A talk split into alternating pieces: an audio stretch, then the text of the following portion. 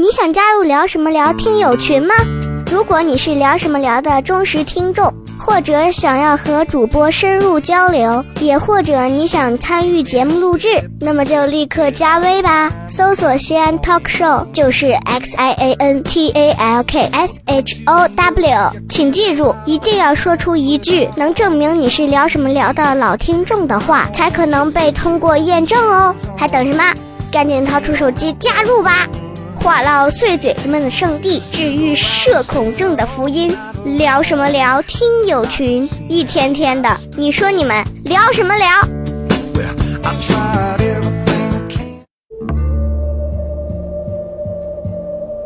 他是一个风趣幽默的男人，人到中年，依然坚定不移的相信，快乐可以改变世界。于是他做了一档节目，没多少人听，但是他自得其乐。很多人问我，这是一档什么节目？我告诉他，这档节目就是《百无禁忌》。聊什么聊？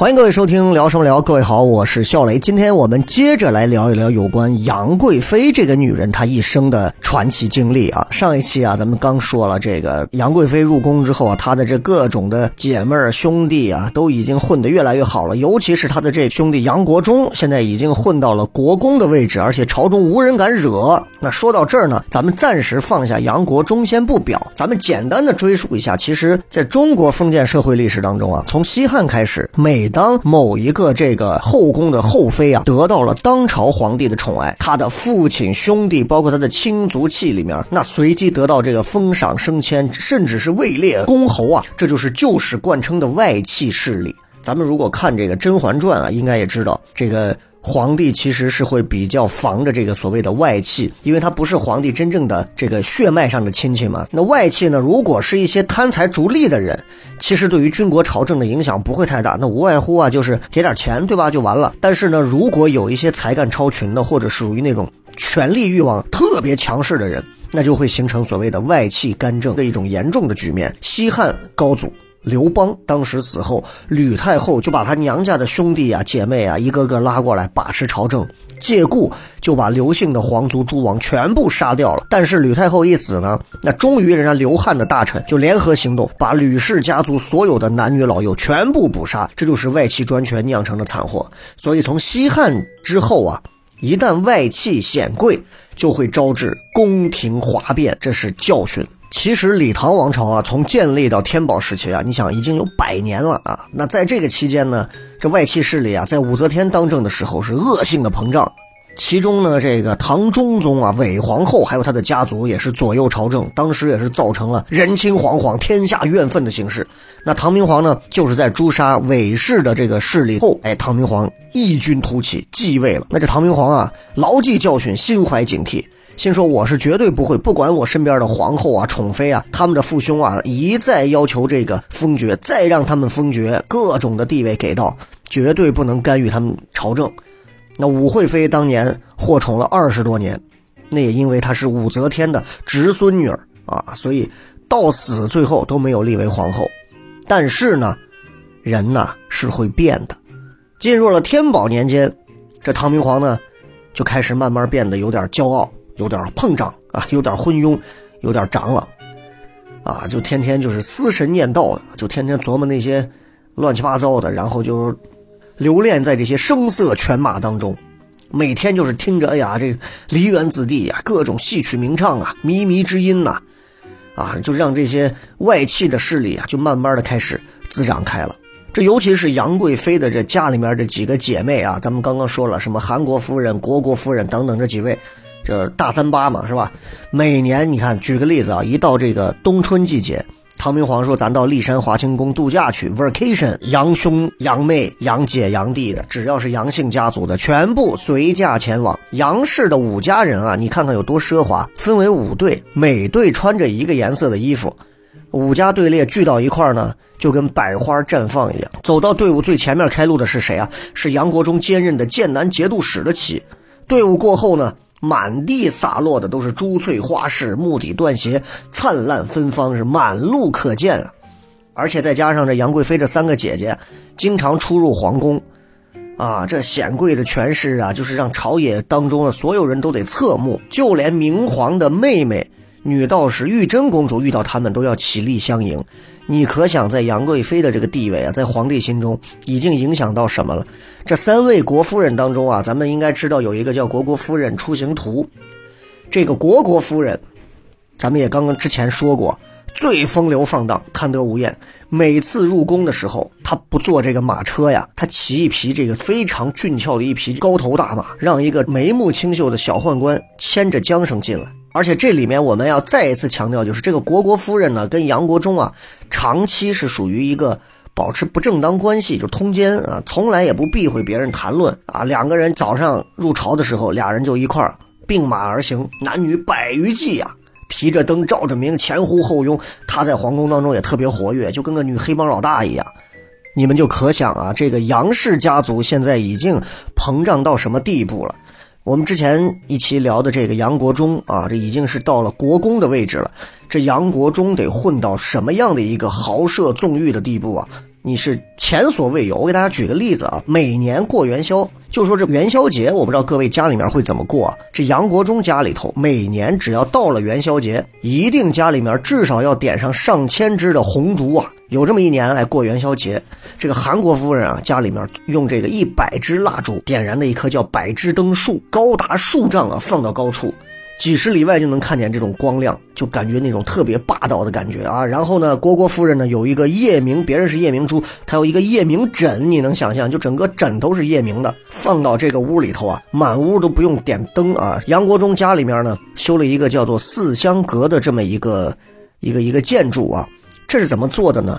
他用这个沉香木啊，跟檀香木构筑，拿这个麝香、乳香、细土跟泥抹墙，哎，做成这么一个房子。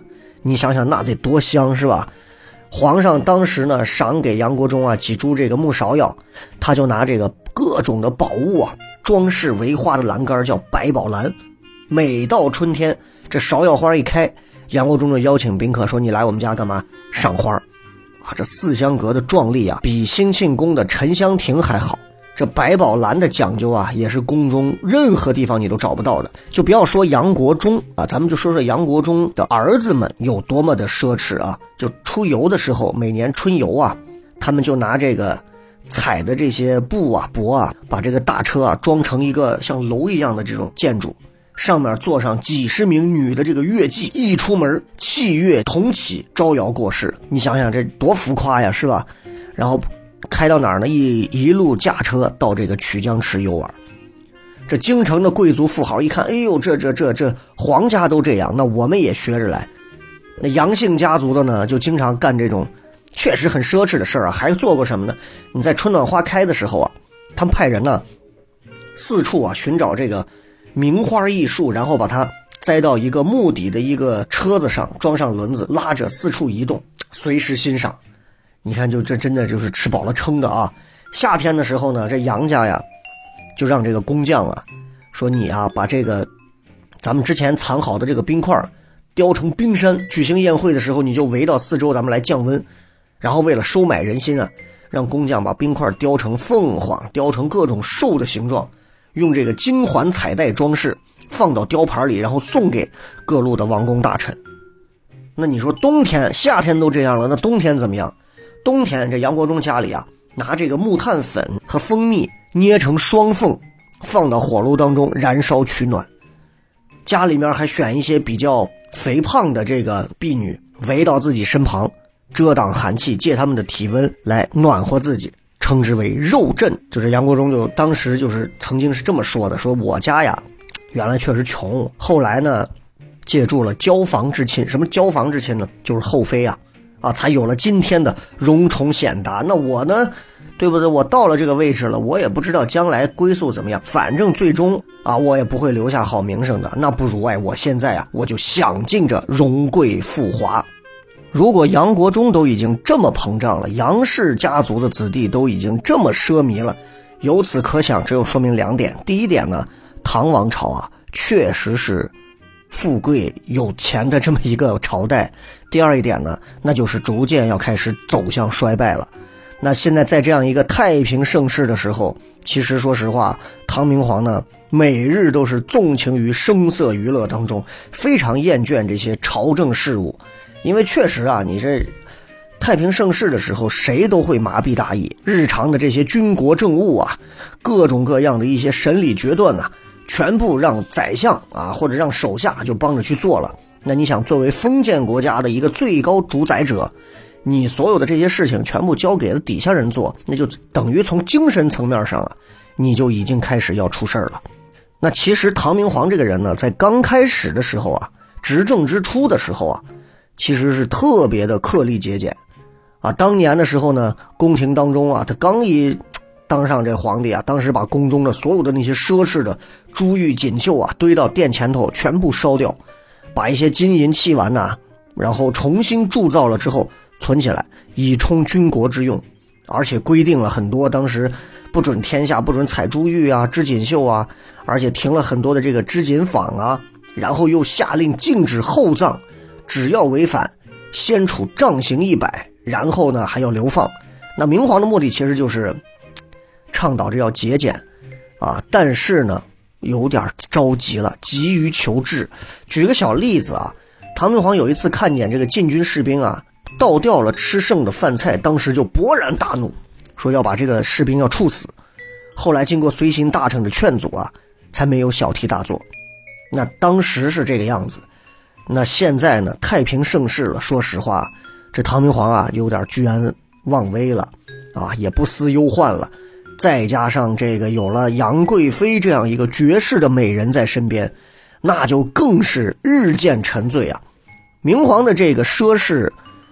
已经到了什么地步啊？首先就是跟所有的皇帝一样，大兴土木。开元二十六年的时候，光是修建行宫啊，在这洛阳、长安这两个地方啊，修了上千座的行宫。天宝十三年啊，雇了这个京城的工匠，大概有一万三千多人，修筑兴庆宫的围墙和楼观。除了这个不停的大兴土木之外啊，就是不知疲倦的呀，各种的胡吃海喝。这皇宫里的御厨啊，那本身就比外头的要做的不知道好多少，再加上各种贵族啊给进献的各种各样的精品的美食啊，那就是每顿饭啊成百上千盘的各种各样的美食，而且最重要的是，他这一盘子的这个菜的费用就相当于十户当时老百姓中等民户的资产，所以你想想这玩意儿得多奢侈啊！再加上就是滥施赏赐。唐明皇啊，就是已经这个到了一个什么地步啊？视金钱如粪土的地步，想赏谁就赏谁。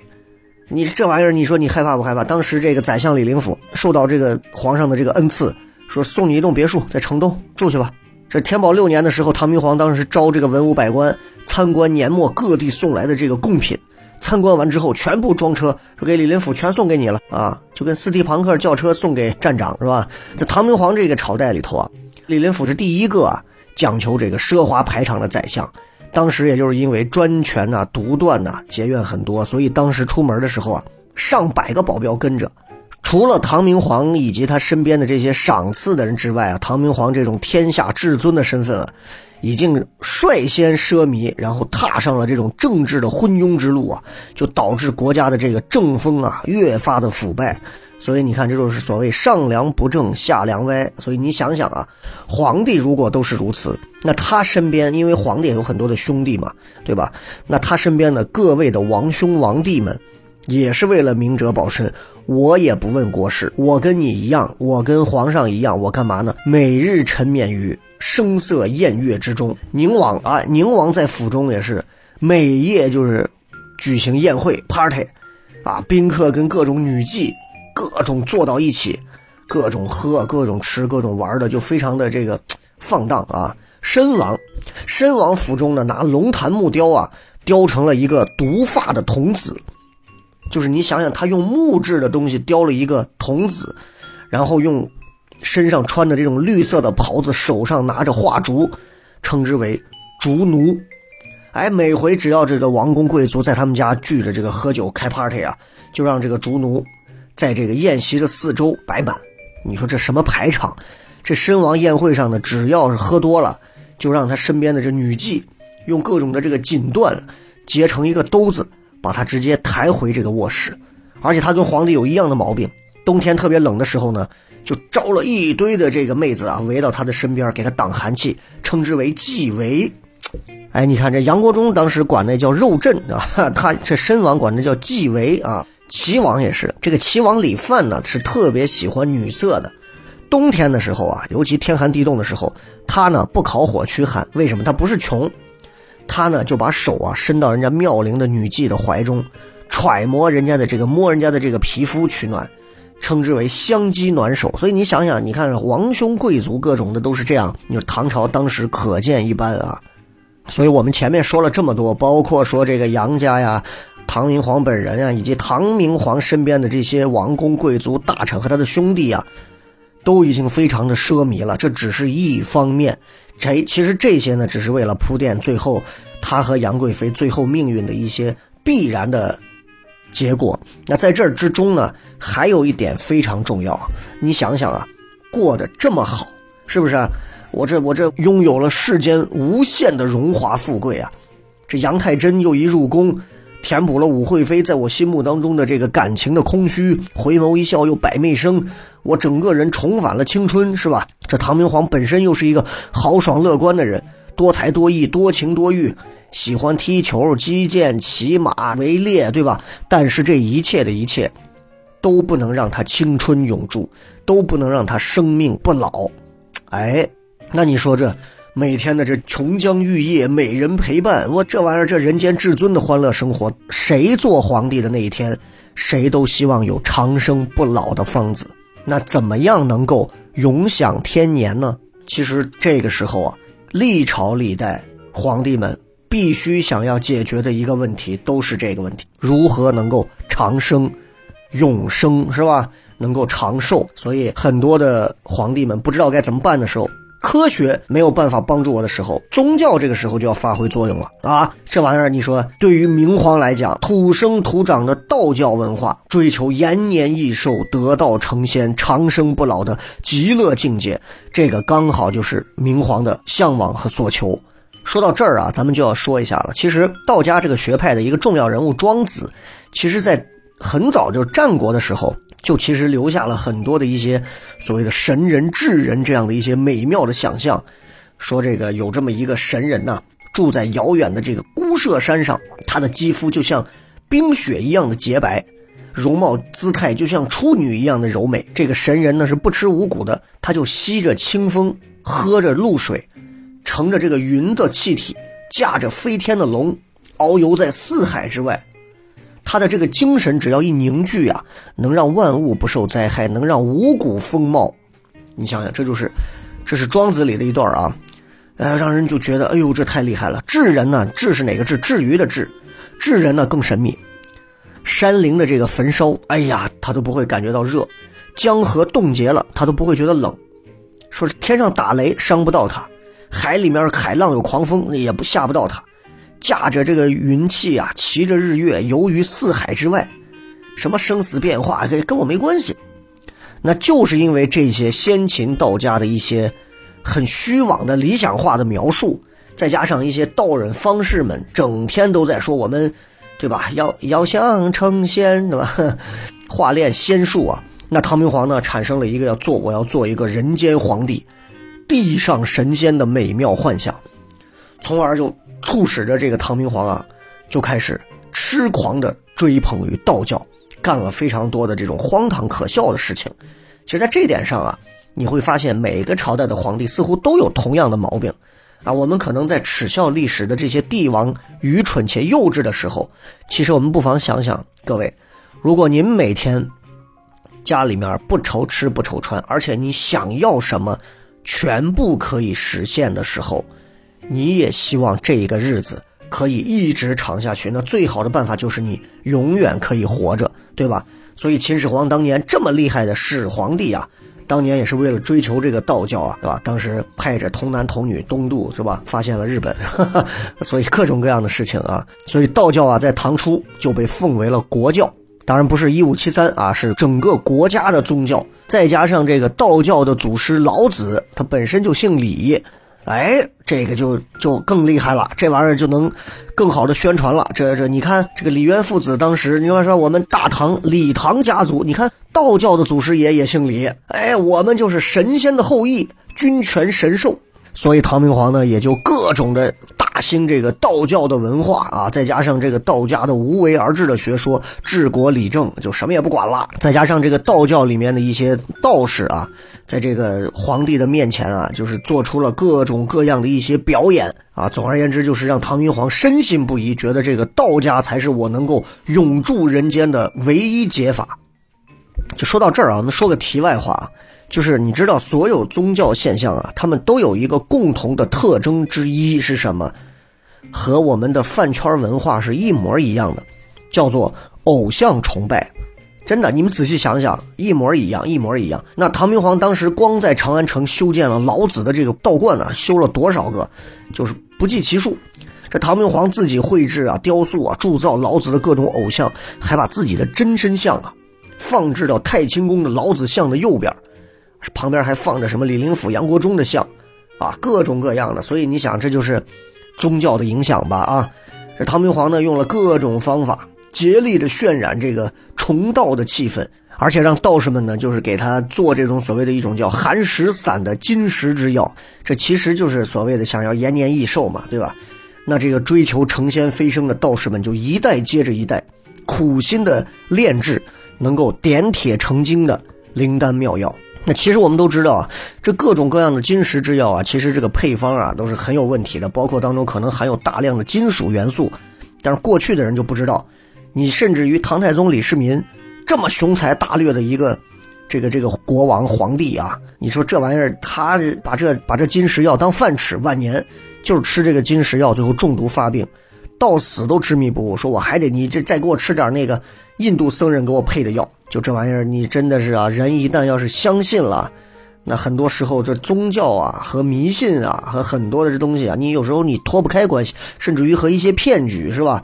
同样呢，这唐明皇啊，在当时的这个时候啊，他一方面呢崇尚着道教，另一方面呢对于佛教也是进行了大力的抑制。对于国家的这个政治的需要，觉得说这个佛教呢就没有必要啊，就就差不多就行了。但是呢，他对佛教的这个密宗的态度不一样。开元时候啊，这个密宗就开始传了，传什么呢？他跟佛教其他派别宣扬这个，说人呐要禁欲，知道吗？但是密宗不一样，密宗呢宣扬的是放纵情欲，修学秘法还必须有这个女性为伴侣。那你想，这种倡导追求快乐的世俗享乐的这种宗教理论，这唐明皇能不注意吗？那肯定注意了呀。所以密宗反而在当时就传播了。那这些都是题外话，也就是为了铺垫一下，在这个时期，唐明皇的种种的状态和种种的这个行为啊。说完这些所有的一切呢，我们回到这个长安城来讲。自从二十二岁的杨太真呢入住到了兴庆宫之后啊，这唐明皇的改变就特别大啊。你想，本来已经都是五六十岁了吧，是吧？已经已经是个，已经算是个中老年的一个男性了。但是你说这。老树又逢春了，哎呀，每日的这个欢愉啊，就嫌这个晚上时间太短；寂寞啊，就嫌是寂寞的时间太长哈。这个杨太真呢，也就天天陪着，天天陪着。这杨太真自从入宫之后，这唐明皇的整个的游乐宴饮的次数，都比之前多了非常多。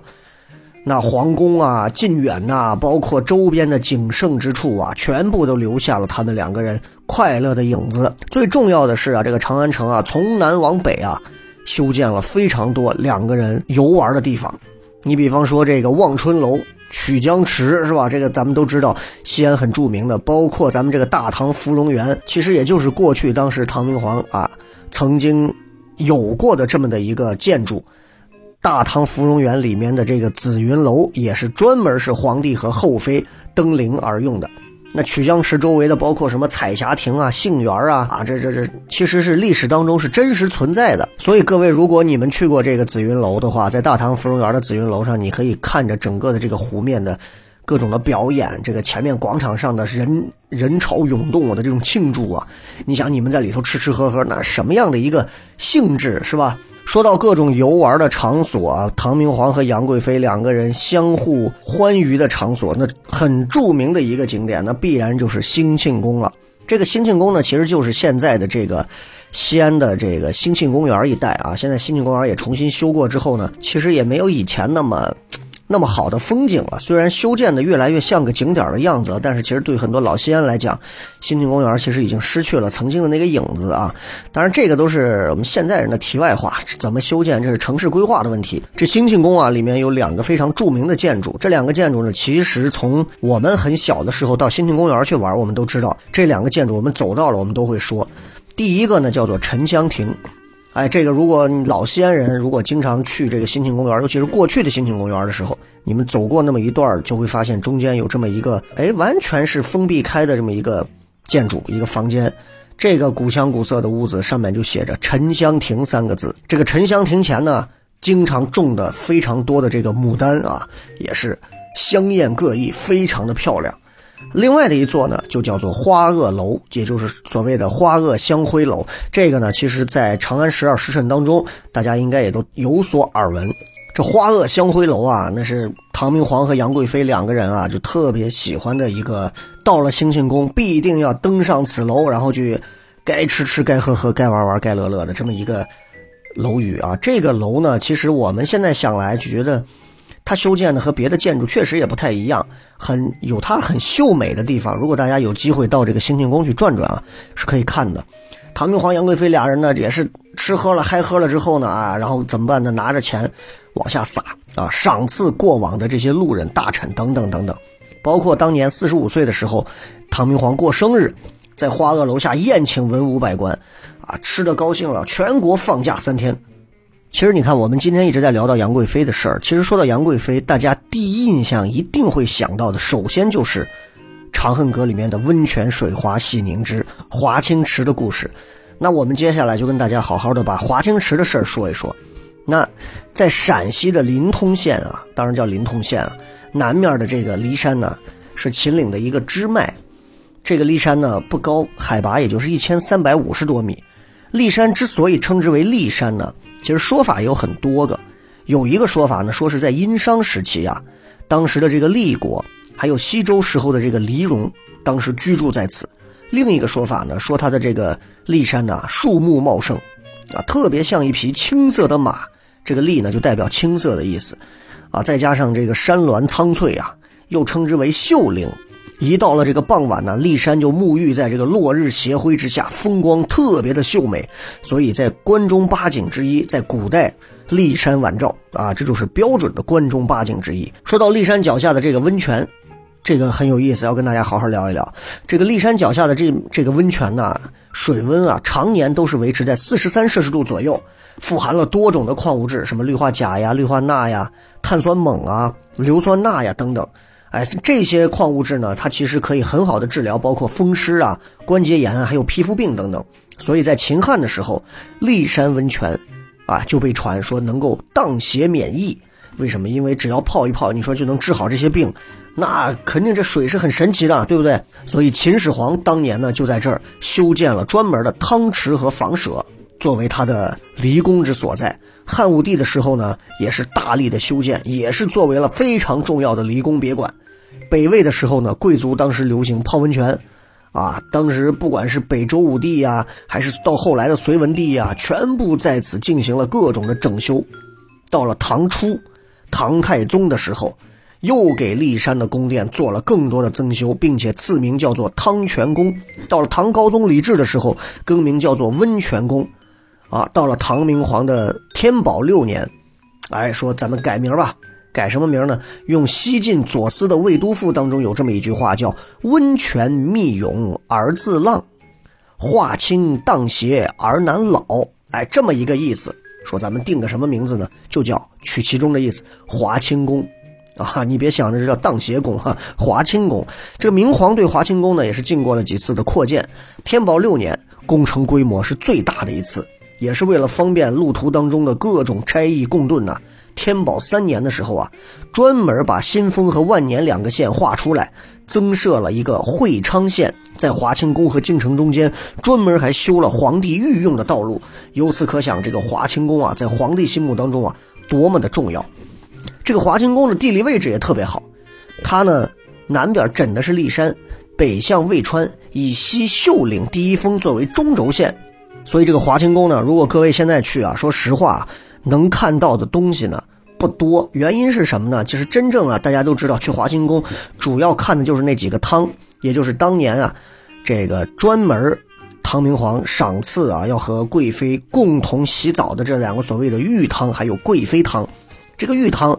也就是你们如果去过这个华清宫、华清池，应该就知道叫做莲花汤。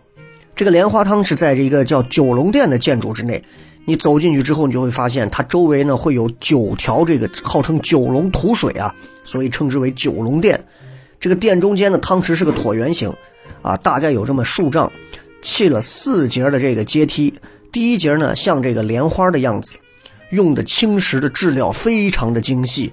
上面雕刻了各种各样的东西，啊，什么鱼啊、龙啊、雁呐，啊宋代当时有人记载，就说这个玉汤池的中央有一对连腹一口白石瓮，这个瓮口啊突出了两个石雕的莲花，泉水从莲头啊喷出来，注入到这个汤中。当然，现在你们如果去看的话，可能你们只能看到一个非常枯燥的这么一个坑啊。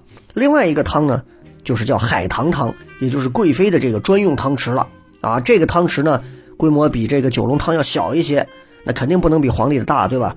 而且也是雕制的非常的宏丽和精巧。说到这儿呢，其实杨贵妃啊，还有一个很有意思的这么一个小传说啊，就是在华清宫这块的，就当年呢，这个贵妃啊，这个洗完澡出来，外头呢正是这个皑皑的白雪，这贵妃呢就一看，说自己刚也是洗完澡嘛。啊，指着外头的白雪问这个随行的这丫鬟，说：“你看呐，是这外面的这个白雪白，还是我白？”这丫鬟啪直接跪下：“娘娘，你白，你白，你最白 啊！”这就是当年非常传说的，就一个很有意思的传说，就叫做这个杨贵妃笑雪黑啊，这么一个典故。当然真假不说，就是想证明一下这个杨贵妃啊，确实很白，再加上在这个华清池里面泡过之后啊。更显着这个白皙动人。当然，现在人呢也就拿这么个故事啊，然后在这个临潼华清宫啊，就开始就说，你看啊，到临潼泡温泉，泡温泉，大家都会去想到这个故事。当然，这个呢也跟现在人的这个旅游的这个策略、营销啊手段有一些关系。总而言之，这个华清宫呢是唐明皇啊和杨贵妃两个人纵情声色的一个场所，也是杨贵妃啊一宠恩泽的一个光彩之地，更是杨氏兄妹呢享受皇泽的一方乐土。光杨贵妃这三个姐姐就是在华清宫当中同日受封成为国夫人，所以你想，光在这华清宫啊，这杨氏五兄妹这各种的豪华的这别墅太多了，所以当年有这么一句话叫“一有百思备，万废一日休”。就他们一群人要去一趟骊山，行了，上百个不同的职能部门都要准备好，所以这一天什么事儿都不用干了，就就就只伺候人家这一户人就行了。我们之前提到过，说唐明皇的后宫当中啊，杨贵妃是姿色冠带的，而且她最厉害的地方，并不是因为她长得漂亮，而是因为杨贵妃通晓音乐歌舞，才得到了专房之宠。在这么多的妃嫔当中，杨贵妃。她的这个艺术才能、歌舞才能、乐器才能，可以说是鹤立鸡群、卓尔不凡。她的歌舞艺术天赋，经过少女时代在洛阳的这个学习培养，才华也是逐渐的显露。又因为在寿王府当中四年多的王妃生活，啊，风度雍容大度的这种养尊处优，让他的歌舞娱乐艺能也是更加的娴熟。进到皇宫之后。那又竭尽了身心之能啊，献艺弄媚啊，让这个唐明皇也是喜爱备至。这唐明皇本身又是一个酷爱祭乐的人，又特别会作曲和演奏。那杨贵妃呢，又擅长歌舞，艺冠群芳。你说这俩是不是珠联璧合？大家也都知道啊，这个音乐跟舞蹈，这本身就是相连互通的一个艺术，对吧？音乐是旋律美妙啊。那在唐代的时候称之为五音纷呈，因为现在都是七个音儿，过去是五个音儿，是吧？那舞蹈呢，是把音乐当中蕴含的意境和情绪能够转化为可视的一个动作或者形象，通过舞者的这种肢体表现出来。如果音乐和舞蹈可以在很短的时间内能够糅合到一起，那真的是超越现实时空的生死的感觉啊！所以这个非常重要，尤其乐舞啊表演又跟饮酒相连。这个跳舞的人呢，首先你得具备匀称优美的形体和面貌，起舞之后你得有一种活力存在，才能让这个舞姿更加的动人，是吧？不管是跳这个胡腾舞啊，还是跳什么舞，那在唐代历史当中，不得不提到的是唐明皇和杨贵妃联合在此共同制作了一首音乐，非常厉害。可以说是流传至今，并且前无古人，甚至于后无来者。一说这个曲子，大家都知道，因为这首曲子呢，舞曲传自于印度，原名叫做《婆罗门曲》，它有很浓厚的宗教色彩。当然啊，这个传进来之后呢，这个唐明皇呢，对整个的这个乐曲啊，进行了一个润色加工，改换了这个美名儿，再把这个乐曲编排成了大型的宫廷舞蹈。那是谁跳呢？杨贵妃。那所以你看，一个改编，一个跳舞，这首曲子的名字大家应该也都不陌生，就是著名的《霓裳羽衣曲》。因为出自宫中，所以对这个舞技的素质、技艺，包括服装非常讲究。那这个舞技呢，佩戴的是珠翠璎珞，穿的是霓虹色的裙子，外面披的全是孔雀羽毛的这个纱衣呀。起舞之前，它有一段这个抒情的前奏，然后节奏会明显。会有数十个甚至是上百名舞伎，根据节奏慢慢的起舞，节奏逐渐加快之后，舞姿呢又是以旋转为主啊！你就看这个舞技的这个群聚啊，就像是天空飘翔的这个彩云一样，宛如天宫仙子翩翩飞翔。这就是唐明皇向往的仙乐境界。啊，我们说到这儿啊，就是让大家一定要进入到皇帝的思维去思考。你要是一普通人，你就觉得啊有病啊，这人是吧？一天就琢磨这些东西。皇帝的思考跟我们普通人不一样。那再加上杨贵妃呢，又是编导，又是舞蹈 dancer 啊，那他的武艺呢是专门献给唐明皇观赏的。那你想，唐明皇是皇帝，我就得给你跳这个。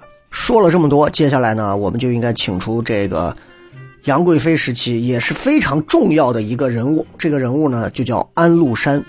我们先简单介绍一下安禄山是个什么样的人啊？这安禄山呢是河北道营周柳城，也就是现在的辽宁的朝阳，他是一个胡人，但他是一个杂种胡人，啊，生于武则天长安三年，母亲呢是阿氏德氏，是一个突厥族的一个巫婆，他的生生父亲呢是西域的一个康姓的胡人。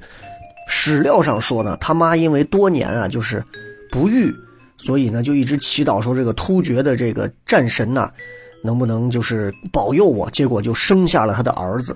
后来呢，这个母亲呢就跟着他啊嫁给了突厥的将军安延延啊。后来长大之后改名安禄山。这个安禄山呢长得很有特点，身体呢是特别的雄伟肥白，而且聪明多智。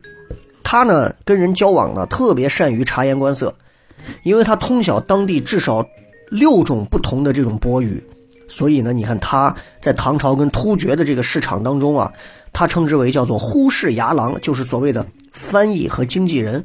哎，你能跟老外做生意，他就在中间做这个翻译。到了开元二十年的时候，安禄山又因为他的骁勇善战，被幽州节度使选为捉生将，并收为了养子。中间呢也是几次呢屡获战功啊，甚至于当中有过这么几次呢，这个因为轻敌导致这个战事大败啊，皇上呢也是因为爱惜他的勇锐，就仅仅是免了他的官职，没有要他的命。所以可想这个安禄山就是一路青云直上啊，直到从作为这个平卢节度使，到后来这安禄山首次入京，在这个明皇面前大表忠诚，更受赏识，封为骠骑大将军，也就是将近是从一品呐。所以一步一步走到上面。这安禄山呢，不比杨国忠差。这安禄山呢，应对各种各样的花招玩的是特别溜啊！你看，你比方说有一次啊，这唐明皇呢就命他说是你去啊，拜见一下这个太子李亨。李亨是谁？大家应该知道，叫唐肃宗李亨嘛，对吧？那安禄山呢不拜，皇帝就是催人派人催着说你怎么不拜啊？他就故意说，说臣是胡人，哎，我我不熟悉你们朝廷的礼仪，我不知道你们太子是什么官。然后唐明皇就给他解释了，说这太子啊是储君，说我呀死了以后啊，他接替我继续做你的君主。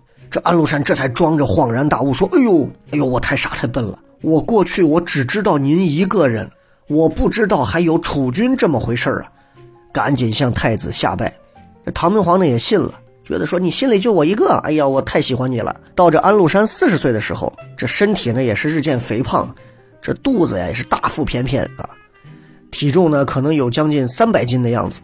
这有一回呢，这唐明皇啊就跟安禄山调侃着说：“说你啊。”你这肚子是有点大呀！你这肚子里装什么东西？怎么这么大？这安禄山说：“我回皇上啊，我这肚子呀，没装别的东西，唯一装的就是忠于陛下的一颗赤心呐！你看看，你你跟你们单位领导要能这么讲话，您现在也就不是，也就不是现在这么个收入水平了啊！当然，这安禄山呢是一个很勇猛的将军，所以为什么明皇能派他镇守东北边疆的这个长城呢？但是安禄山呢？也是一个外吃内诈的野心家，谗言献媚，表忠诚，而且不断的进献礼物来巩固恩宠。最厉害的就是啊，到了天宝六年，安禄山入朝的时候呢，当时杨贵妃已经正式册封为贵妃了。这安禄山呢，为了讨好唐明皇，他入宫之后先去拜了贵妃，才去拜了明皇。这唐明皇就说：“哎，就很生气，说你这是什么意思？怎么能不先拜我，先去拜他呢？”这安禄山说了：“嗯。”我们胡人的讲究啊，先母亲才是父亲，叫先母而后父。这唐明皇一听就很高兴，哎呦，你这意思就是，我是你爸，他是你妈是吧？啊，把这杨贵妃的兄弟姐妹们都跟安禄山拜成兄弟了。从此以后，这每当安禄山入宫朝见的时候，这唐明皇说：“杨贵妃，你得陪我坐到旁边啊，这这是管咱叫爸妈呢，是吧？”这安禄山得寸进尺了，最后呢，直接要求我说说给这贵妃啊。我能不能做您的养儿啊？最夸张的就是这个杨贵妃的年龄比安禄山当时要小个十三四岁。你想，你你作为一男人，你四十岁的男人，小你十三四岁，那应该也就是个二十七八岁的姑娘，你管人叫妈啊？我做你的养儿，你想想，什么样心境的人能做到这般啊？安禄山能做到。所以从那之后呢，这安禄山是越发的得宠。在次年的正月一号，这是安禄山的生日。这唐明皇呢，就跟贵妃赏赐给这位养儿啊，当然这是双引号的养儿啊，大量的衣物啊、金银器皿呐、珍馐美味啊。到第三天，这安禄山就被招到宫里了。这杨贵妃呢，就让宫女们呢，用一个锦绣的大襁褓，把这安禄山啊，整个就包裹起来，放到这车上，嬉戏开心。这唐明皇在别殿里头正在忙呢，一听谁在那笑啊？干嘛呢？派人去看，回来这太监一报，说是。贵妃啊，为禄山做三日喜儿。哎，这唐明皇过去一看热闹，说：“嘿，这安禄山真是啊，让这杨贵妃真当个娃在这玩呢，就包起来。”哎，这一看行啊，这马上唐明皇就赏赐给杨贵妃很多喜儿的这种金银钱物。那就这个，说实话挺扭曲的这么一个事儿啊，这这这确实是别人干不出来，人能干出来。所以从那之后，宫中都戏称安禄山为禄儿。这唐明皇还特别准许他随便出入宫中，安禄山因此呢也是有幸参加了明皇在宫中举行的歌舞宴会，就像母子那样跟杨贵妃对坐而食。旁边的皇室的诸位的这个王公贵族，包括国国夫人，也经常跟安禄山相互的戏谑，促膝宴欢。这个开元天宝仪式当中啊，曾经记载过这么一段：这安禄山当时为了讨好明皇啊，曾经进献过一百枚色红味香的助情花粒，说晚上睡觉的时候嘴里含一粒，能够助情发性，增添这个床地的欢爱。那就为了讨好一下这个皇帝，那唐明皇当时也是按照当时胡人的风俗习惯，收了安禄山为养儿。原因其实也是有多重的，啊，你以为这皇帝傻吗？一个呢是想在这个君臣关系上加上一个父子关系，哎，让安禄山呢能更忠诚的来给朝廷镇守东北边防。这杨贵妃呢虽然说做了干娘，其实是个配角。这唐明皇对安禄山的这个恩宠信任呢，首先表现在不断的授予他地方的军政大权，然后就是优礼待遇和滥加的赏赐。你想在明皇啊在这个勤政楼设宴的时候，百官坐楼下。唯独这安禄山在这个御座的东间单独设置了金鸡的屏障，安放了坐席，卷起了垂帘，以示皇帝的荣宠。而且在这个骊山的行宫还有京城内，全部都给安禄山修建了所谓的宅邸。啊，安禄山在京城的新宅邸落成的时候，奏请明皇降下这个墨敕，命令宰相赴宴庆贺。那唐明皇也是行啊，去啊，让宰相去啊。但是呢，各位，任何事情都不可能是一头热的，对吧？这唐明皇始料未及的是，就是因为他的这样的一个过于信任和重用，造成了安禄山的拥兵太盛，结果是养虎为患，反受其害。当然，我们说的这杨贵妃得宠啊，她也不是一直得宠。这当中呢，毕竟啊，你伴着这个皇帝的身边啊，可能随时就会有这个朝不保夕的这个失去生命的危险啊。你看这《甄嬛传》，你就能看出来，是吧？那虽然说是三千宠爱在一身，但其实呢，杨贵妃呢也有过几次这个被皇帝严惩的这样的事情发生啊。这杨贵妃呢，因为独承恩泽呀，所以恃宠而骄。啊，趾高气傲的明皇，只要对别的妃嫔稍微有一点这个宠爱，这杨贵妃就不行了，心生妒忌，口出不逊，啊，张口闭口失你杯，对吧？这玩意儿你是谁谁知道呢，是吧？这杨贵妃呢，在天宝五年的时候，当时就因为以这个妒汉不逊的这个罪名，惹怒了唐明皇，责令送回到兴庆宫外的崇仁坊的哥哥家里面去。但是呢，这杨贵妃呢出宫之后呢，这唐明皇也是心神不宁。坐卧不安，中午饭都没吃，哎呀，然后看着身边这太监宫女不顺眼啊，拉下去先给我打一顿吧，让我先过过瘾。这个时候呢，唐明皇身边的这个老奴高力士就清楚了，这是想贵妃呢，就试探性的奏请把贵妃院里面的供帐、器玩、各种食物装车送到他哥哥家里头去。这唐明皇也心领了，就命令一部分的这个御膳也一块送过去。下午，这宫中太监。押着上百辆车来到人杨贵妃的哥哥家里头，一家人正吓得要死呢，说这完了，我们不得宠了。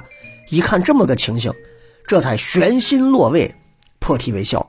晚上，高力士又奏请说，宣召贵妃回宫吧。入夜之后，唐明皇让禁卫军打开宫门迎接贵妃。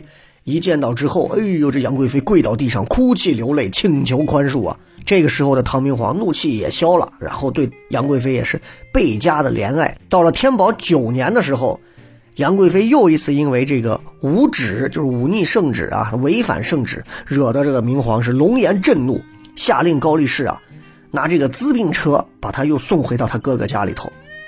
你想着第一次送啊，人给你哄回来了，请回来了，第二次送。这杨氏兄妹就觉得这完蛋，这要死，啊，这这这这咱这回可能是得人头落地了，怎么办呢？哎呀，一家人着急，尤其是杨国忠说：“我这才日子好日子没做几天呢，你这……”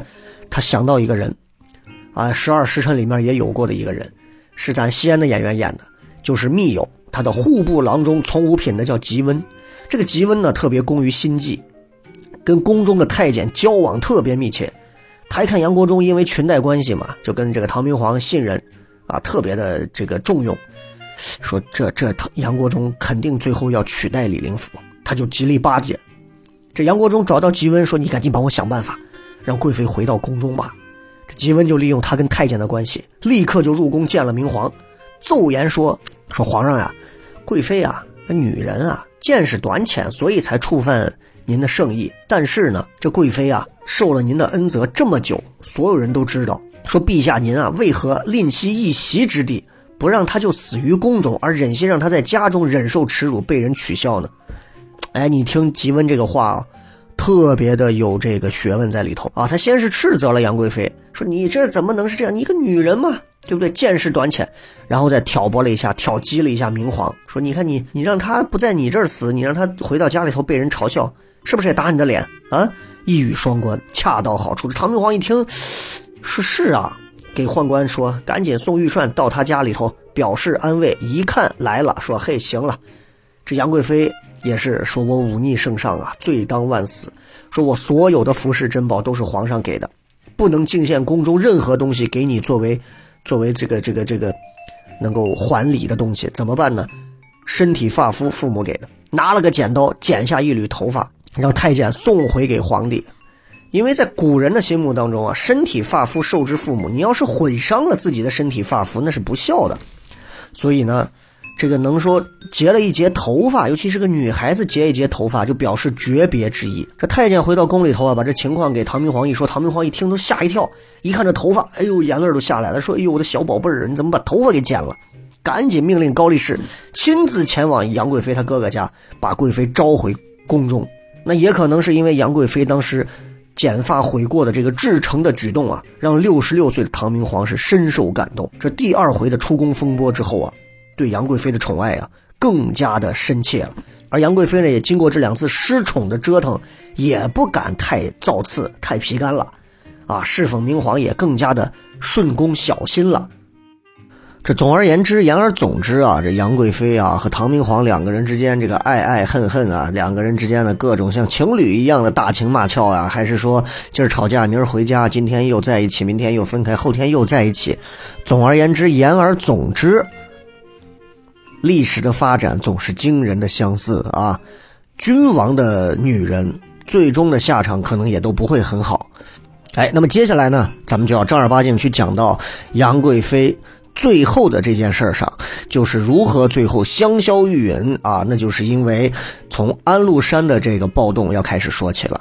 安禄山这个人呢，咱们之前也聊过啊，说安禄山呢，确实也是皇帝给了特别多的这个优厚的待遇，甚至于连这个杨杨国忠，啊，也有过讨好安禄山的这种举动。但是呢，安禄山这个人呢，骨子里头啊，对于像杨国忠这种特别怎么说是靠这样的关系上来的人，打骨子里瞧不起。那这杨国忠呢，也知道说你瞧不起我，那就屡次的向唐明皇。上奏说这个安禄山啊，有反叛之心。当然了，这个作为宰相啊，这杨国忠的这个权力确实比较大，但是呢，偶尔呢也会有一些滥用权力的现象。所以有些时候啊，他需要用一些谎言来掩盖权力的滥用。所以他就经常就说：“哎，这个安禄山肯定要反，安禄山肯定要反。不信的话，说陛下您招他入朝一下，他肯定不来。”哎，就在这天宝十三年，安禄山呢，却。入朝了，因为呢，这个安禄山呢，在京城的坐探啊，也是知道了，说唐明皇跟杨国忠的意图，就是为了测试他，也是为了起兵反叛的条件时机都不成熟，所以安禄山就到华清宫拜见唐明皇，说：“臣呐是个胡人啊，承蒙陛下宠信啊，结果呢，被这个杨国忠给记恨，也不知道哪一天真会被他陷害死了。”这唐明皇一听也是好言劝慰，说：“你哎呀，没有那事儿啊，赏赐了黄金万两。”从那之后，唐明皇对安禄山也是信任不疑呀。但是杨国忠呢，还是说说这安禄山呢，你看有军功，但是呢，目不识丁，怎么能够担任宰相之职呢？是不是？下了这个诏命，你要让他真的当上宰相了，那恐怕周边的这些四处的蛮夷都会嘲笑我大唐王朝。最后，这安安禄山呢，也没当上宰相。啊，因为明皇也觉得这是有点道理哈，让人嘲笑我也划不来，那就算了吧，再缓缓再说。这个唐明皇身边的高力士啊，也是早都看出来了，说这个安禄山呐，拥兵太盛，这可能有问题啊，就给皇帝还奏言过，说边将拥兵太盛，陛下如何控制？说臣担心啊，说一旦要是发生这个祸端，不可解救啊。到了第二年，也就是天宝十四年的时候啊，杨国忠等人再次上书说，这个安禄山的反叛迹象已经很明显了啊。但是秃子头上的虱子，但是明皇说呢，那朕呢对安禄山呀推心置腹，这人呢是好好 bro 好兄弟，他绝对没有其他的想法啊，毫无意志，你们不要担心。唐明皇呢就当时是觉得啊，他拿这个高官厚禄啊和封爵呀，一定能笼络住安禄山。但是呢，想错了。安禄山最初呢是想在唐明皇啊驾崩了坐骨之后，哎，他说再起兵。但是呢，这杨国忠呢背着唐明皇，加紧了跟这个安禄山之间的摩擦，激化了这个矛盾，导致安禄山很快的就发动了兵变。说到这儿呢，可能很多朋友不太清楚，这个安禄山他凭什么就跟大唐王朝能发生兵变啊？咱们这么说，安禄山从天宝元年开始，当时最初给他任命他为这个平卢节度使之后呢，地位不是一直扶摇直上吗？到了天宝的十年，也就十年之间啊，兼任了平卢、范阳、河东的节度使，包括河北道采访的处置使等等等等，掌管了行政权、财富权，控制了相当于今天东北、河北，包括山西广大地区的军政大权。安禄山统辖的军队呢，有二十多万，占了全国边疆十节度使总兵力的百分之四十左右。他拥有的军马数量呢，也占到了三分之一。像他这样一个啊，拿了这么大军政权力的人，唐朝建立以来，任何一个将领都没有，只有安禄山才有。所以你这样的权力急速的膨胀，跟这个盛唐时候边疆军事形势也是有关系的，啊，所以因为只能守嘛，对吧？所以说安禄山呢就一直建立了这个边疆的一些功勋啊，就找皇帝来邀功升迁，那就皇帝呢也是为了借着他有效的捍卫边防。所以就给了他更多的权力，更多的这个军权，也就导致这东西它就是个既统一又矛盾，对吧？咱们客观的说，这个安禄山啊，萌生反叛的野心，他是有一个从量变到质变的一个过程。这个安禄山，你看他多次啊入京，一看这个洛阳啊、长安啊，繁华富庶啊，杨贵妃都受不了。这一个男人，你想想，那更是对吧？那皇帝至高无上的权威荣耀。还有那种奢华无度的生活，那是让安禄山心怀气羡、垂涎三尺。那对于朝廷的政治腐败呢，包括两京的武备松弛呢，安禄山基本上也很清楚啊。你这两个这京城也就那么点守备力量，对吧？那你既然是这样的话，那我就 有有机可乘啊。那在旧史书上头说，安禄山当年叛唐啊，有一个原因，什么原因呢？说是垂涎于杨贵妃的绝伦美色。这也能说看作一个原因啊，但是这个安史之乱这么重大的历史事件，你说要是因为一个美女，就有点古代的这种唯心主义史观了啊，就是那种女娲乱国的老调了。所以，嗯，我们很多这个历史学家最后就说啊，就说，呃，未必如此啊，未必如此。否则的话，你说伤了这么多人的命，你说就是为了一个女人，你说这玩意儿太草率是吧？那最后经过了很多的这个专家的研究，啊，最后说驱使安禄山叛唐的主要原因呢，首先说是他安禄山这个人呐，欲望非常大，啊，政治野心非常的雄厚，再加上唐明皇当时这个朝中啊，这个权力斗争非常复杂，国家的政治啊、生活啊，就感觉很扭曲啊，中央武备呢也是严重的削弱，等等的社会因素。安禄山的这个反叛的野心，就已经从内在的心里边的动向开始转为要积极的做着一些行动了，开始积极的扩充军事力量。这安禄山呢，首先是准备了军需物资还有钱财。到了天宝十年，安禄山啊下命令，继续修筑范阳境内的雄武城，贮存兵器，又从北方的这个游牧民族的这地方啊，选购了数万匹的战马，自己还养了五万多头牛羊。另外，这个安禄山啊，暗中还利用胡商，在很多的地方购置了军需物资和珍宝。然后呢，安禄山呢要扩充军队啊，因为你跟唐王朝战斗，你这军队肯定不能太少。所以安禄山当时就收养了包括铜锣啊、契丹啊等等部族很多投降的人，八千多人，称之为叶落河啊，也就是所谓壮士的意思。加上他的一百多个家奴，全都是骁勇善战、一可当百的勇士啊。替安禄山出谋划策的呢，也有像严庄啊、高尚啊、张同儒啊、李延旺啊等等人物武将。结果呢，让安禄山提拔为前锋兵马使，治军特别严整。哎呀，受到安禄山的器重。所以你想，为了笼络将士啊，供他这个能够派遣调用啊，对他的部下有功之臣呢，也可以不拘于常规啊，可以超资的加赏，工资是三千，我转六千给你啊，各种。总而言之呢，就是。确实笼络了一方的人才，也可以说这个安禄山啊，在公开起兵反叛之前，已经是割据一方的大军阀了。那这个安禄山呢，虽然说堪称将才，但毕竟呢，着于政治实践，所以呢，他手下的这些很失意的汉族的一些文士啊，一方面呢会为他出谋划策，组织部署一些起兵的事宜；另一方面呢，就会给他说出一些。附会天命、煽动反叛的一些话语，像刚刚说的高尚严庄张同儒啊，就主要的策划人物啊，出谋人物，鼓动安禄山制作了很多的金鱼带、银鱼带、肥子袍、腰带这些朝官的服饰，干嘛用呢？准备做起兵叛唐之后赏功所用，就跟当年赵匡胤啊，一群人把黄袍加到他身上，你给我们当皇帝。现在想想有点像炮灰是吧？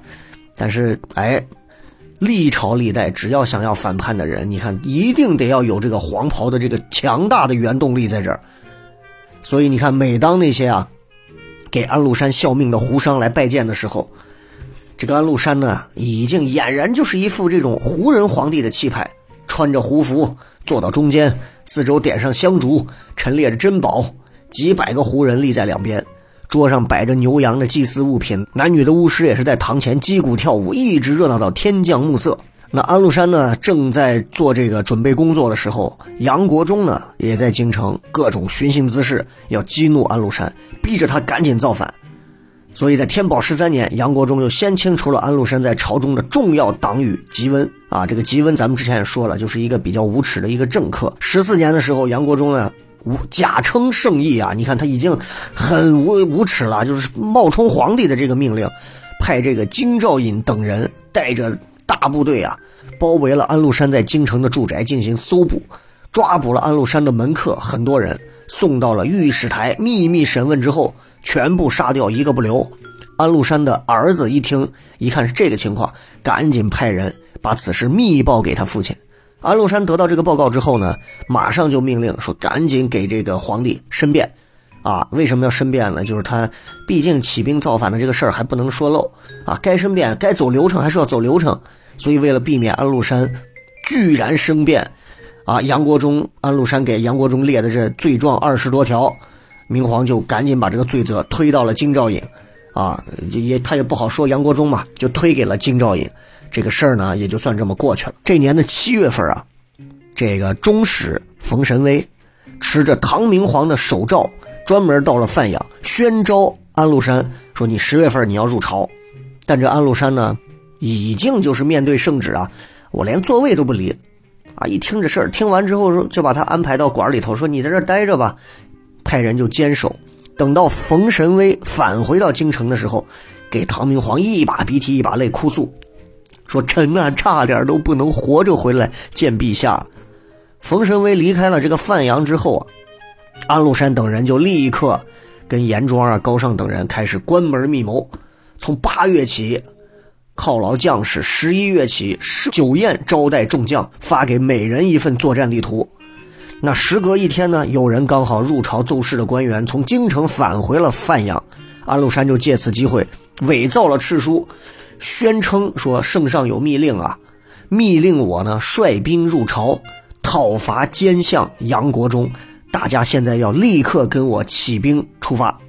十一月的九号，安禄山调集军队公开反叛。第二天早上，安禄山在蓟城，也就是现在北京的西南郊这个位置，奉旨讨伐杨国忠的名义，检阅军队，举行誓师大会，传令全军将士。谁敢有异议，敢扰乱军心，灭其三族！哎，这誓师大会之后啊，这安禄山呢，乘坐着铁甲的兵车，统帅着精锐的骑兵部队向南急速挺进。这安禄山的步军、骑军十五万，那号称二十万人啊，车马奔驰，烟尘滚滚的，所过之处无不望风瓦解，气势非常恢宏。用了不到十天。就到了现在的柏林，也就是河北的定县。又过了十天，这叛军呢打到了黄河岸边这到了黄河岸边咱也都知道要进陕西了，是吧？当时呢，这个唐明皇和杨贵妃呢正在骊山的华清宫一派歌舞升平呢。十一月十号，太原当地送来紧急报告。唐明皇一看，说这胡说八道啊，伪造情报的吧？十五号呢，河北又来了一个急报。这一看，哎呦，明皇是震惊不已啊！这么冷酷而又严峻的事实，这没办法了。朝中大臣也是一片恐慌，只有杨国忠洋洋自得。为什么？他站在他的角度，你看，都说我这人不好，安禄山反叛，我说多少回，你们有谁听？十五号的时候呢，明皇就开始召集大臣商量对策，这杨国忠也不在乎。说真正想反叛的，就是安禄山一个人，他底下的兵没有想反叛的。不出十天，安禄山的人头就要送到华清宫来的。哎，这朝臣们听了这番话语啊，就觉得这么轻狂的大话，互相面面相觑，面无血色。只有唐明皇信以为真了。随后呢，明皇就派着将领啊，带着部队千里赴河东，就地招募组织军队抗御叛军。但是呢，这个组织的叛军呢，基本上啊，很多都是临时招募的军队。你知道，这临时招募的军队很多都是那种市井之徒，那和部队那里头那不一样，是吧？那都是没有经过训练的乌合之众，没有什么战斗力，所以叛军这种凌厉的攻势之下，节节败退。啊，所有的叛军一直退到潼关，据险固守，包括连洛阳都已经失守。那这个时候呢，其实，在唐朝的内部啊，也发生了一些这个小小的插曲。这明皇呢，本身是要率队亲自的这个亲征啊，但是因为洛阳呢、陕郡呢都已经落到叛军手里了，这个带队亲征是不太现实了。但是在十二月的十六号呢，明皇也就说了，说是这个我已经决定了，让皇太子李亨负责监国，也就是开始管这个国家了，治理这个国家了。啊，万一我要有什么事儿，他就是从储君直接就成为皇帝了。这个李亨就是唐肃宗，啊，并且明确表露了准备让位的心意。那这个杨国忠听了可就要疯了，惊慌万分啊！因为他呢一向呢就在各种的诬陷、诟病太子还有他的党羽，所以怨恨很深。你说他这太子要是当了皇帝？那他们肯定没有好下场。这杨国忠赶紧回家给韩国夫人、国国夫人说：“说这太子啊，早就厌恶咱们杨家得势了。他要得天下，咱们这性命就没了。”这韩国夫人、国国夫人两人赶紧进宫给杨贵妃说这情况，说你赶紧劝明皇啊，千万不敢让他当皇帝。这杨玉环呢，是一个向来不问政治的女人，为了这个家族利益，就请求明皇呢收回成命。因为唐明皇真的是太爱杨贵妃了啊，他这个御驾亲征的这个，并没有太真实的决心的这个行为，以及让太子监国的决定，就不了了之了。大敌当前啊，杨国忠作为宰相，置国家安危于不顾，营求私利，是吧？真的已经昏庸腐朽到了一个无以复加的地步。我们再说到这个安禄山这边，洛阳、陕郡都失守了，叛军的兵锋锐盛啊。如果要是乘势的去攻打潼关，那唐军呢，可能就真的要，就就节节溃败了。但是安禄山呢，这个时候呢，他在洛阳没急着进攻，他干嘛呢？他在洛阳啊，忙着筹划要称帝登基。这天宝十五年正月初一，安禄山自称雄武皇帝，国号大燕，改元圣武。哎呀，实现了蓄谋十年的政治野心，你就能看出来啊。男人啊，都有着事业野心啊，这个挺害怕的，是吧？这安禄山呢，在洛阳滞留称帝啊，也让唐朝有了短暂的喘息时间。就在这个时候，唐朝中央接到情报，说叛军在陕郡啊，人不多，只有几千个老弱残兵，防御空虚。唐明皇说：“那有机可乘啊，弄他。”于是唐军和叛军在灵宝，就是现在河南的灵宝相遇，两边也是打了一仗啊。结果呢？叛军也是使用了各种的一些小计策，包括佯装失败，然后伏兵火攻，前后夹击。唐军二十万人，最后退回关内的只有八千多人。再加上这个唐军当中呢，有一些这个异族将领直接就投降了叛军，潼关也是宣告失守。而从潼关到长安三百多里的路上呢，也是没有什么特别的险要可以守的啊。潼关呢失守以后。你像华阴、上洛这些地方的防御使，一听说那这几十万大军过来，我这命都没了，弃城逃命，守军全部溃散。那这唐明皇呢，在兴庆宫一听说说这这这这么个事儿，这恐怕不行，怎么办呢？跑吧，啊，什么也不说了。听说了这个潼关失守的消息了，这长安市民，所有人，皇帝都跑了，那你说老百姓怎么办？是不是全部都跑？于是，在六月十三号的凌晨，在一个细雨蒙蒙的早上，唐明皇呢带着杨贵妃的姐妹、皇太子、亲王、皇孙、妃嫔，还有杨国忠等人，在陈玄礼率领的这个禁卫军的护卫下，从禁院的西边的延秋门出城，仓皇西行，一路向西。后来那些没跑的，包括一些皇族亲眷，大多数被叛军抓住，一个没留，全部杀掉，成了安禄山残酷屠杀以示报复的牺牲品。这明皇啊，是一路仓促的赶路啊，到早饭的时候到达咸阳东边的望贤宫了。结果没想到呢，这安排膳食的这些宦官啊，还有一些官员啊、县令啊，早听说这个消息之后逃之夭夭了。到了中午，这一群人找不到一个官吏。安排不了一顿饭给皇帝，没办法，啊，随便就坐在宫外的树下，这明皇就休息休息，神情也是相当的沮丧。没办法，这杨国忠说那就怎么办呢？亲自跑到市场上，好歹买了一些胡饼啊，给明皇充饥。后来呢，哎，这老百姓听说皇帝带着这个皇族的一些人逃出来了，那陆续呢，平民百姓呢就送来一些粗饭啊，分给了。这个妃嫔呐、皇子皇孙呐等等，那在这么多前来送食物的百姓当中啊，有个老人啊，姓郭，叫郭从锦，就借机呢给明皇 就发表了一下自己的感言，说这安禄山呐，早就有这个谋反之意了，这陛下呢，却一再杀掉告发他的人，让他现在阴谋得逞，陛下你只能离京避乱了。你说先王们啊，都是重用良臣。让自己变得更聪明，对不对？但是你说现在这大臣都不敢进谏，都是阿谀奉承，保全官位。所以陛下呢，宫门外的事儿您都不知道，我们这帮老百姓啊都知道有这么一天，但是我们没法把这话说给你听。你说如果没有今儿这遭遇，我们能见到您吗？啊？明皇听完之后是羞愧难当啊，说这是朕不够明智啊，确实做的不好啊，很后悔。到了当天下午的时候啊，这当地的这个寺庙里的僧人听说皇帝来了，哎呀，送来了食物啊、草料啊，包括这驿站当中呢，一看到还有一些这个做饭的东西在，啊，这士兵们就可以自己动手做饭呢，填饱肚子就行。到了晚上呢，这驿站呢也没灯，但是幸亏有这个明月当空啊，所以呢，所有的这个官兵将士、皇族亲眷呀，因为大家都特别累，逃了很远，也顾不得什么分杯贵贱了，就。就就就席地而卧啊，凑合着熬到天亮。那接着第二天呢，一大早吃过早饭，这一群人啊离开了这个住的这个驿站，向西又走了差不多二十公里左右，大约在中午的时候到了另一座驿站，叫做马尾驿站，也就是现在陕西兴平的马尾镇东。把队伍解散了之后，稍作休息。这个马尾驿站呢，跟它旁边的这个马尾客店啊，包括北边的马尾坡。皆因为这个临近马尾故城，也就是马尾镇得名。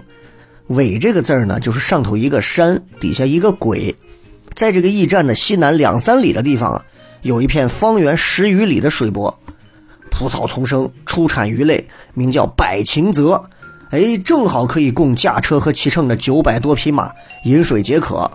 哎，这是个挺好的事儿，所以你看人叫马嵬啊。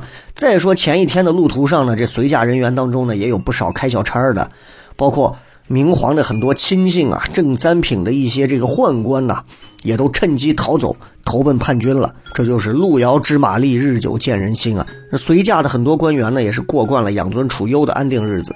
你让我走个几公里、几十公里还凑合，你让我这一直就跟你这奔波逃命是吧？这帮子养尊处优的谁受得了？所以一个个的，包括护驾的禁军士兵啊，都是心怀诅咒，口出怨言，一个一个的都痛恨奸贼杨国忠，有一种非常骚动不安的情绪就在护驾的队伍当中扩散开了。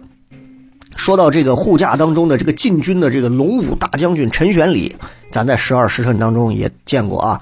是一个淳朴自简、从不骄傲放肆的老将。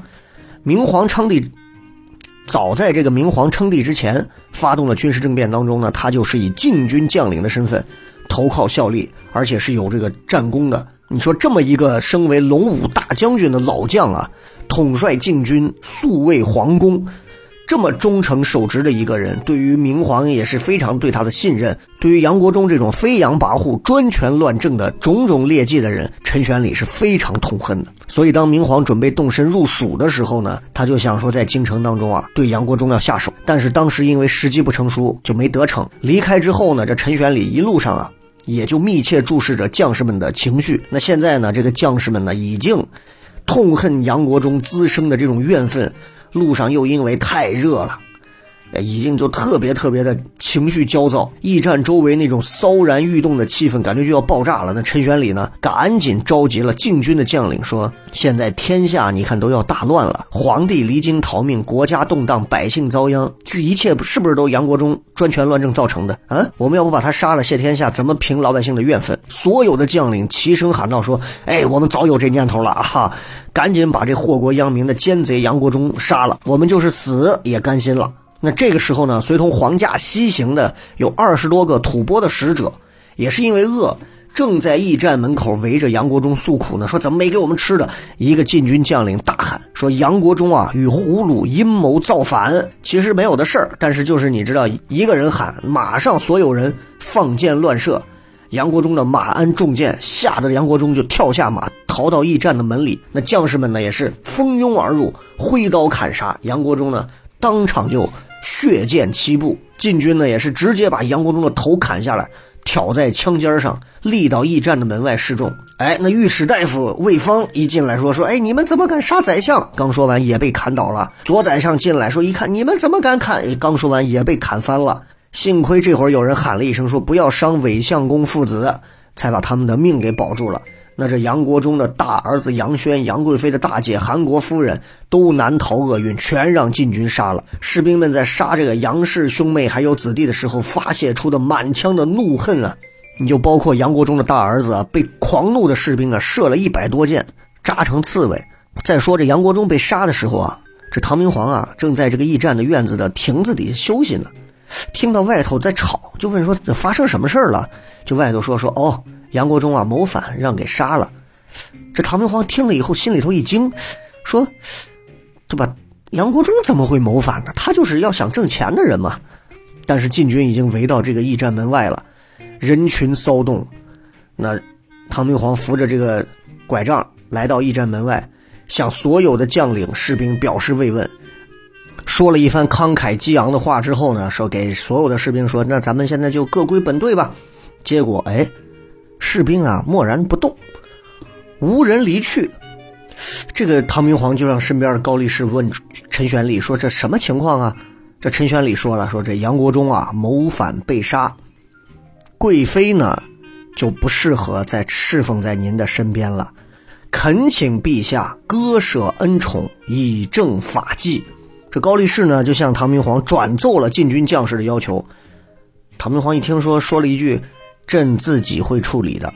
随后呢，走进了驿站的院内，沉默了很久，低着头，扶着拐杖，一个六十多岁的老者啊，在这样一个动荡仓促之际，一个四十余年的太平天子，那竟然在这个时候都不能用至尊的皇威来保全心爱的女人。回想着过去的十六年里。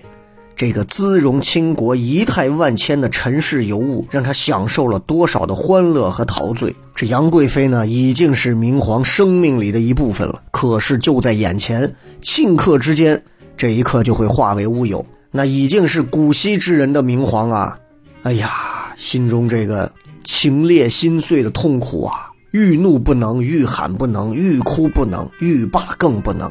那旁边的左相的儿子，一看。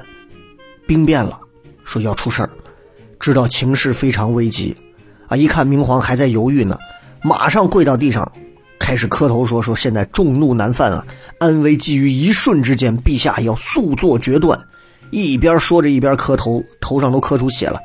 明皇呢无奈的就反问说：“你说这贵妃常年居于宫中，哪会知道国中谋反的事儿呢？”那一旁的高力士马上回答说。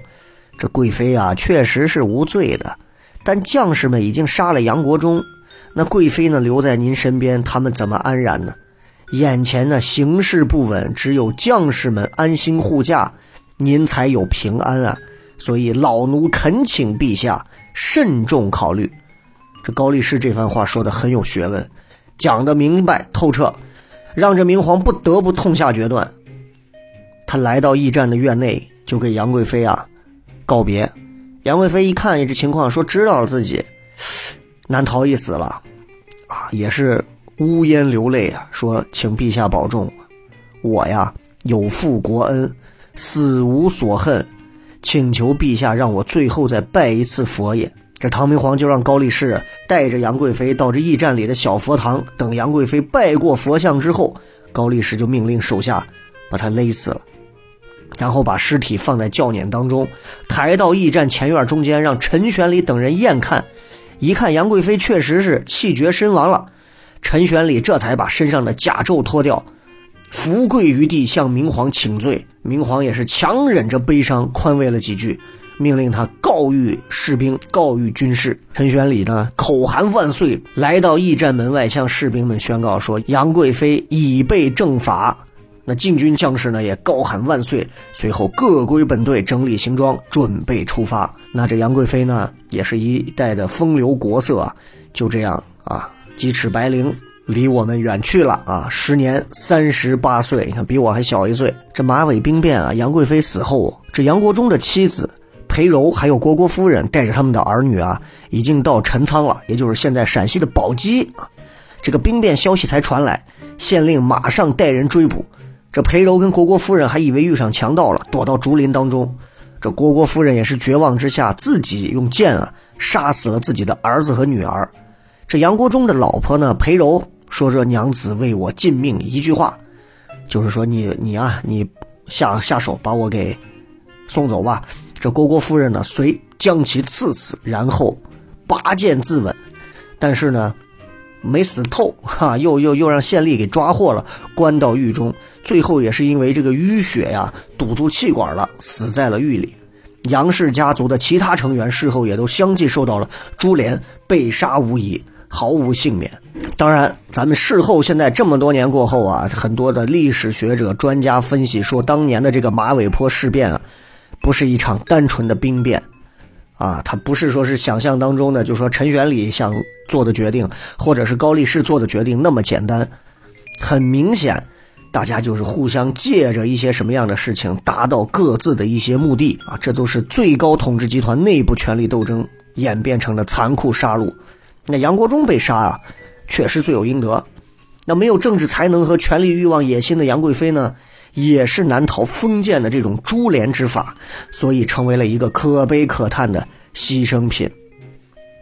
再说呢，在当时那样一个慌乱的情况下，杨贵妃呢被勒死之后啊，没有棺材装殓她，那这身边的这些侍女们呢，就只能拿被褥给她裹尸，随便的就草草的埋在了驿站西边的这个道路旁边。传说啊，在兵变当时的时候，马尾客店呢有个老人捡到了一个杨贵妃的一只绣鞋，哎，路过的客人借着看了一次，就收上百余钱左右，哎，获利很多，最后还发财了。当然，这事儿是真是假呢？反正我们很早前就听说过。后面的事儿呢，咱们就放下不说了。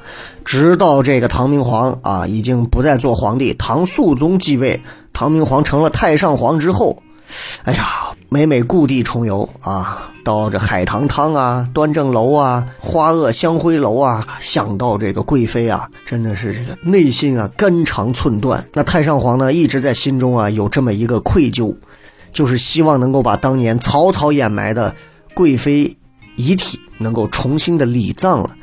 刚开始呢，这个唐肃宗呢也表示是同意改葬杨贵妃，但是大臣们反对。